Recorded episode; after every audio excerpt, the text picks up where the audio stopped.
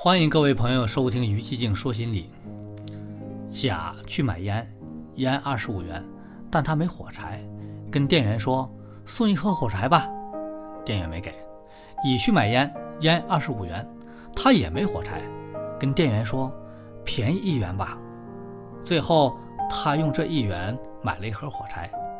这是最简单的心理边际效应。前者，店主认为自己在一个商品上赚了钱。而另外一个商品没赚钱，赚钱感觉指数为一；后者店主认为两个商品都赚钱了，赚钱指数为二，当然心里会倾向于后者。同样，这种心理还表现在买一送一的花招上。顾客认为有一样东西不花钱，就会觉得物超所值。想一想，我们自己有多少次是因为这种边际效应而购物呢？买椟还珠这事儿，我们最好别干。